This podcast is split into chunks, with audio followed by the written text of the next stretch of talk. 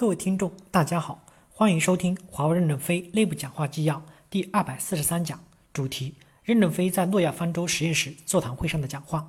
本文刊发于二零一六年八月十日。接上文附件部分：诺亚方舟实验室的座谈会。有人问，人工智能在华为的发展会怎么走？任正非回答说，发展人工智能要先聚焦在主航道上，聚焦在改善服务和内部运作上。编程的人工智能可以购买。对于越来越庞大、越来越复杂的网络，人工智能是服务管理网络的最重要的工具之一。产品线的研究也要朝向支持和服务，朝向商业的变现。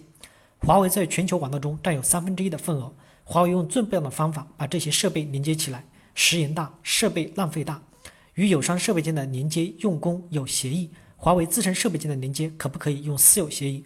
我们可以使得华为的设备体积更小、重量更轻、耗能更小、速度更快、成本更低。未来的网络建设一定要慢慢走上这一步，在网络建设和服务的过程中，网络变得越来越复杂。一个人的学习时间从小学后开始算，平均大约也就到六十年左右。但人工智能可以到五千岁，五千年后的网络靠人还维护得了吗？这需要靠人工智能。因此，对于越来越庞大、越来越复杂的网络，人工智能是我们管理网络的最重要的工具之一。发展人工智能与发展主航道是同等重要的发展。我们把人工智能放在这样的高度上来看，我们的人工智能和社会上的人工智能不一样。我们自己做的粮狗食自己先吃，我们吃的狗食是基于巨大的网络存量。这世界上还有几个公司能有机会在如此大的网络存量上使用人工智能？这样的机会就能产生世界上最强的人工智能专家。有了这些专家和技术，以后做啥不行呢？所以现阶段聚焦在改善我们的服务上。为什么要改善服务呢？十三号将给产品线讲话，主题是。iPad 的本质是从机会到商业变现。产品光吹技术好没有用，光讲指标好没有用，一定要让客户体验到好，一定要有市场的竞争力。有人问，华为的创新模式和百度、谷歌等有什么本质上的不同？任正非回答说，有相同也有不同。某些互联网公司的创新是碎片化的，是形不成整体的竞争力的，而我们是在开放的基础上进行开发。我们强调做一个大的平台，形成具有长远支撑能力的架构。这些方面，我们之间的开发就是不一样的。诺亚方舟实验室在创新上与这些公司有相似之处，可以自己决定怎么做，但要在华为的主航道的边界内。但是产品的开发必须强调要有目标管理，要有计划、预算、核算的管理。如果这个世界不发生颠覆式的黑天鹅事件，就没有人能推翻华为。如果要颠覆华为，那是我们自己颠覆自己。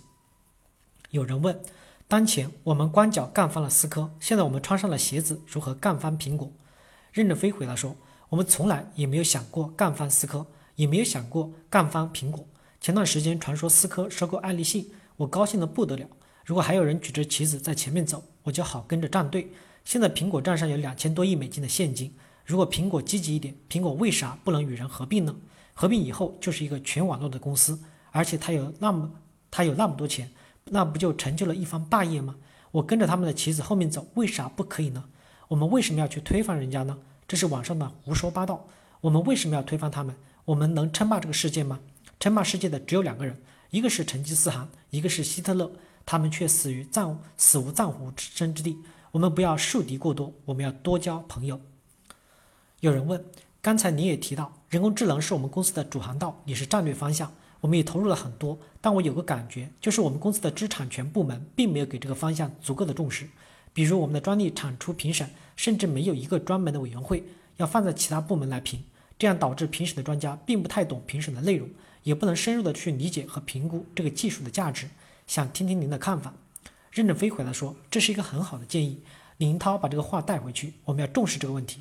另外，我们要参加世界上各重要的人工智能组织，还要参加其他的一些组织，包括风险投资公司，从中得到一些报告，知道世界的动态和水平。来指引我们前进的方向。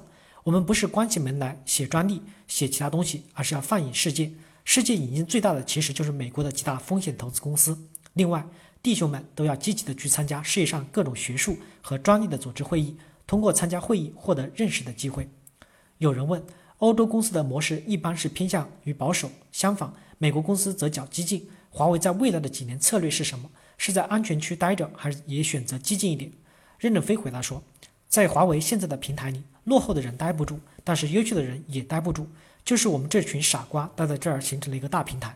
但是这个我们这个舞台是允许很多的疯子来跳舞的，疯子跳舞的过程颠覆不了这个平台，但是激活了这个平台。IPD 建设的平台相对保守，但坚实。我们也要像西方一样激进一点。感谢大家的收听，敬请期待下一讲内容。